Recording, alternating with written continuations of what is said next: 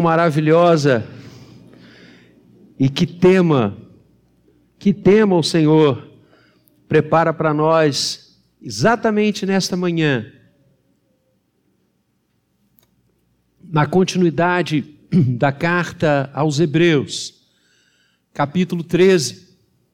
Entramos agora num capítulo que descreve vários deveres da igreja várias práticas que devemos ter como povo de Deus, como aqueles que têm a vida pela fé, como aqueles que, pelo sacrifício de Cristo, entraram com ousadia no Santo dos Santos, que são remidos, salvos, preparados, entesourados pelo Espírito Santo para a eternidade.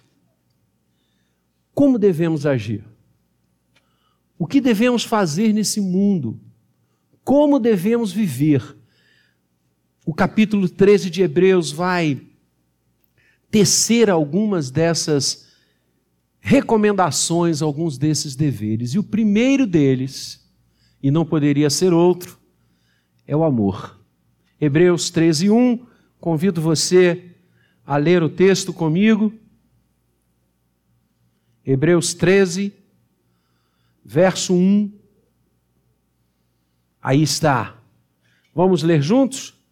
Seja constante o amor fraternal. Repita comigo sem ler agora. Seja constante o amor fraternal. Seja o amor constante. Seja o amor fraternal permanente. Queridos, o amor é o oxigênio do reino de Deus.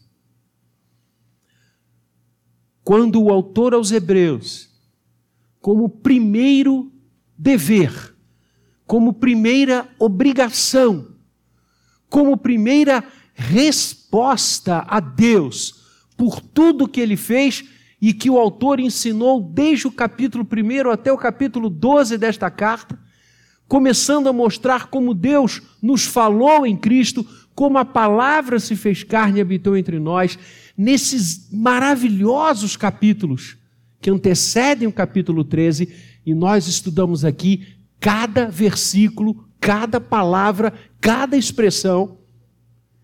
O primeiro dever, por tudo isso que o Senhor fez na nossa vida, é amar as pessoas constantemente, permanentemente. Seja constante o amor fraternal. O amor é o oxigênio do reino de Deus. E eu quero falar rapidamente nesta manhã sobre este tema maravilhoso, que é o tema do amor. A primeira coisa que a palavra de Deus nos ensina claramente, desde o Gênesis, é que fomos feitos para amar e sermos amados. O amor pulsa nas nossas veias. O amor é o que nos impulsiona. Na escola dominical de hoje, o reverendo Gabriel irá conversar conosco acerca dos atributos de Deus. E um dos atributos do Senhor, aquilo que lhe é próprio, é o amor. Assim, belamente, João define o nosso Deus. Deus é amor. A mais alta definição de Deus em termos humanos que possamos ter. Deus é amor. E Ele comunicou esse amor a nós. Também o amor é um atributo do ser humano. Fomos feitos para amar. Fomos feitos para receber amor. O amor, insisto, é o que nos move é o que nos faz sonhar, é o que nos faz projetar a vida, é o que nos faz acordar e levantar da cama de manhã, é o que nos faz deitar na certeza de que amamos. John Wesley. Conta-se que todos os dias, todos os dias de sua vida, uma vida pródiga na graça de Deus, um gigante na fé, John Wesley dizia: amar amar, amar, amar sempre e neste fim de dia poder dizer: Amei. Esse é o desafio. Fazer do amor a nossa mola mestra. Fomos feitos para amar. O amor faz bem. O amor cura. O amor conserta. O amor revitaliza. O amor seca as lágrimas. O amor coloca sorriso no rosto. Quem ama, vê a vida diferente. Quem ama, percebe as cores mais nítidas das flores, dos pássaros, dos campos. Quem ama, escuta melhor os sons. Quem ama, consegue construir algo. O amor seja constante. Fomos feitos para amar. E fomos feitos para receber amor. Por isso, igualmente, João, ao falar da ação bendita de Deus em nos salvar, ele diz: porque Deus amou.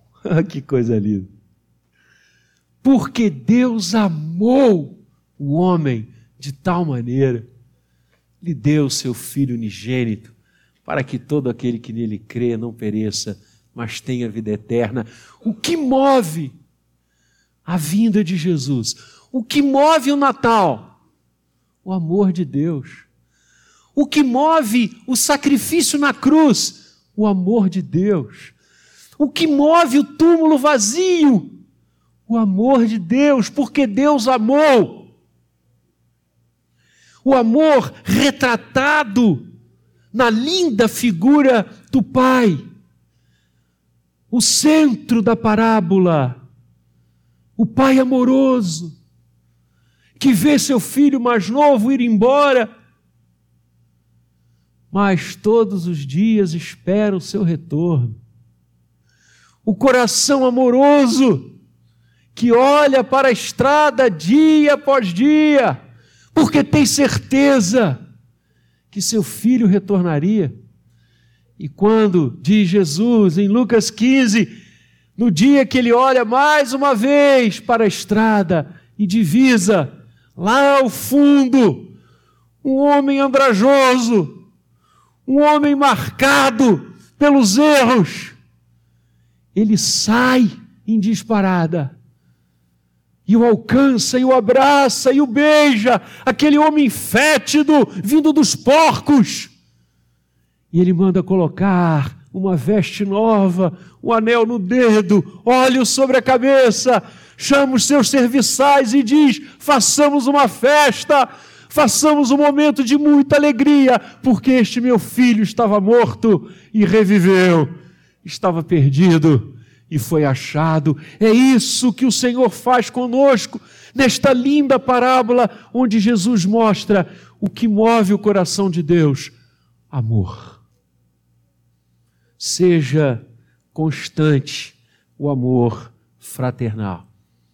Fomos feitos para amar e ser amados. A segunda coisa que a palavra de Deus nos ensina sobre tantas coisas acerca do amor, é que o amor é que distingue a igreja. O Senhor Jesus disse: Nisto todos conhecerão que sois meus discípulos, se vos amardes uns aos outros. Olha que coisa! E não obstante os discípulos orarem e ressuscitarem pessoas. Não obstante os discípulos orarem e as pessoas se, se, caminhavam, se levantavam, curadas. Não obstante os discípulos serem cheios do Espírito Santo, o que Jesus disse, que marcaria a sua igreja, a fim de que todos conhecessem que eram seus discípulos. Não era o poder espiritual, não era o poder financeiro, não era o poder institucional, mas sim o amor. Nisto todos conhecerão que sois meus discípulos, se vos amardes uns aos outros. Seja constante o amor fraternal. O amor é a marca da igreja. O amor é a marca do discípulo. Não há discípulo sem amor. Podemos conhecer toda a teologia, podemos suplantar Calvino, podemos suplantar Lutero, podemos ser melhor que Melanchthon na sistematização da doutrina. Se não tivermos amor, Coríntios 13, seremos como símbolo que não retine, como a roupa que é lançada no fogo. O amor é que nos define como servos, como homens e mulheres de Deus. É o amor. Seja constante o amor fraternal. Se eu não amar as pessoas, eu não conheço a Deus. Esse é o padrão de João. João diz: como você pode dizer que ama a Deus a quem você não vê e não amar o seu irmão a quem você vê? João diz que se não amamos as pessoas, o amor de Deus não está em nós. Olha que coisa séria. Por isso o amor é a marca da igreja. Se não amarmos as pessoas, o amor de Deus não está em nós. Fomos remidos e salvos para amar. Fomos remidos e salvos para abençoar. Fomos remidos e salvos para ser coisa boa na vida dos outros. E isto começa pelo amor.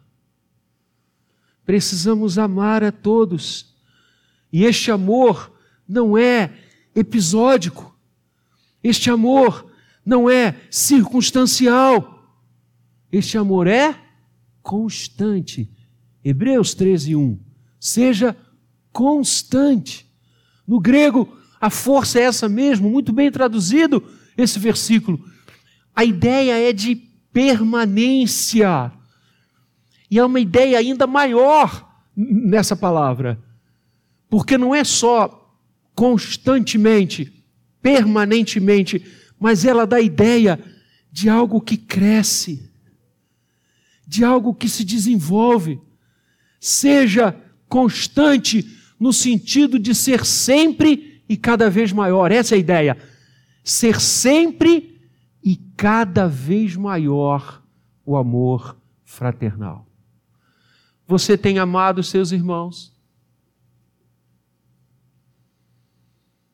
Fraternidade, irmandade. Você tem orado as pessoas, tem amado as pessoas. Como as pessoas têm sido tratadas por você? Como o outro tem sido objeto da sua atitude? Amar, amar sempre. O amor é o oxigênio do reino de Deus. Então, primeiramente, fomos feitos para amar e ser amados. Segundo, o amor é a marca da igreja. E a terceira coisa que quero trazer nesta manhã, o terceiro ponto, e com ele eu encerro: o amor precisa se revelar concretamente. E aí, novamente, nós vamos a João, quando ele diz: Não amemos de fato nem de palavra, não amemos de língua, não amemos da boca para fora, diriam os antigos, mas amemos de fato e de verdade. para que o amor concretamente se manifeste na nossa vida, creio que algumas coisas precisam acontecer. Primeiro, interesse. Eu não posso amar algo pelo qual não me interesso. Eu não posso me envolver com algo que eu desconheço. Por isso, a palavra de Deus, do início ao fim, de Gênesis a Apocalipse, vai testemunhar o interesse de Deus por nós. Deus se interessa por nós. Deus escuta as nossas falas, Deus conhece o nosso coração, Deus caminha com a gente. Deus se interessa pelo que eu estou passando, pelo que eu estou vivendo, porque Ele me ama. Amor e interesse estão absolutamente ligados. Eu preciso me interessar pelas pessoas. Eu preciso me envolver com os meus irmãos. Eu preciso saber aonde eles estão vivendo dificuldades, onde chora, onde o sapato é mais apertado. Isso significa ser igreja, isso significa ser comunidade. Quando um celebra, todos celebramos. Quando um chora, todos choramos. Isto é amor. Eu não posso amar se eu não tiver interesse pelo outro. Se o que estiver vivendo, acontecendo e passando com o outro não é da minha conta. E aí eu me tornarei semelhante a Caim. Quando Deus perguntou: Onde está o seu irmão? E o primeiro assassino disse: Não sou tutor dele, não sou feito para cuidar dele. Que coisa triste. Será que eu e você não estamos agindo assim também em relação a tantas pessoas? Para que nós amemos, precisamos primeiro nos interessar pelo outro, querer saber como o outro está e ajudá-lo. Segunda coisa que o amor se existencializa concretamente é através do diálogo. Não há como você amar sem você ouvir. Não há como você desenvolver amor pelo outro sem que você o escute, sem que você pare um pouco no seu dia e dê atenção à voz da alma e à voz do coração de quem você precisa amar. Eu estou falando de diálogo. Amor é fruto de interesse, amor é fruto de diálogo. Diálogos, através do Logos, através da palavra. E aí nós temos o exemplo não apenas do interesse de Deus por nós, mas do diálogo de Deus conosco.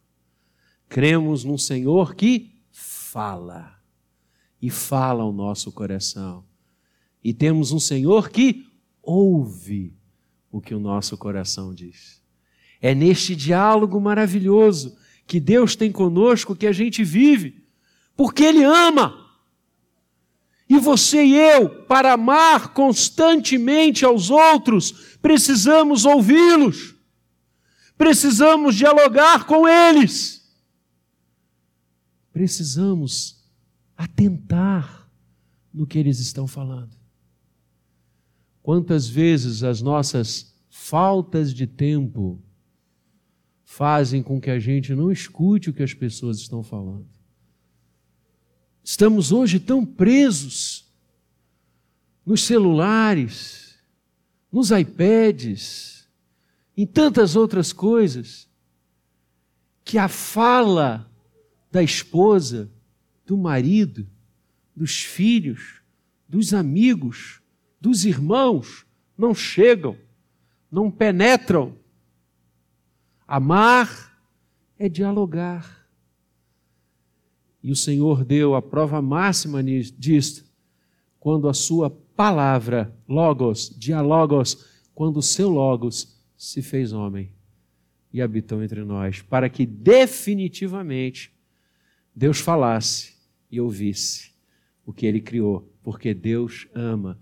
Então, amar é se interessar, amar é dialogar e finalmente, a última marca concreta do amor que eu quero trazer nesta manhã é o perdoar. Não há como amar se não estivermos dispostos a perdoar. O amor é fruto do interesse, o amor é fruto do diálogo, o amor é fruto de perdão. Jamais exerceremos de forma constante o amor fraternal se não estivermos dispostos a perdoar os nossos irmãos, a perdoar o outro, a entender as suas fragilidades, a entender os seus percalços, a entender os seus equívocos. E com isso eu não estou dizendo nem de longe em passar a mão nos erros e na cabeça do pecado. Não, não é isso. Perdoar não é alinhar-se com os erros. Perdoar é entender que o erro é episódico, mas a vida que o cometeu é eterna. Perdoar é estar disposto a andar a segunda milha, a terceira ou a milésima, sabendo que o amor de Deus é maior do que qualquer erro, do que qualquer equívoco. É o pai da parábola do pai amoroso. Eu não chamo essa parábola mais de filho pródigo, você já percebeu. É a parábola do pai amoroso, que quando corre para abraçar o filho, está perdoando e o traz de volta a casa. É isso que Deus fez conosco em Cristo. Deus amou e nos perdoou. Deus amou e nos recuperou. O amor recupera. Quando você perdoa, quando você unge com perdão a vida do outro, você está recuperando esse outro, você está ministrando saúde, você está ministrando bênção a ele. O amor se consubstancia, se revela concretamente no perdão. Então, amemos as pessoas. Estejamos com o coração aberto para perdoar, não para aceitar o erro, mas para perdoar o coração que errou. Seja constante o amor fraternal. Fomos feitos para amar. Fomos feitos para ser amados. O amor é a marca da igreja. O amor se concretiza em atitudes efetivas, como o interesse pelo próximo, o diálogo com o próximo e o perdão ao próximo. Que Deus nos ensine a amar. Que o Senhor faça de cada um de nós exemplos do que ele é e do que ele fez e faz neste mundo. Porque o Senhor, que criou por amor, que mantém por amor, que redime por amor, jamais nos deixará de amar. Que assim façamos para a glória dele em nome de Jesus. Amém. Vamos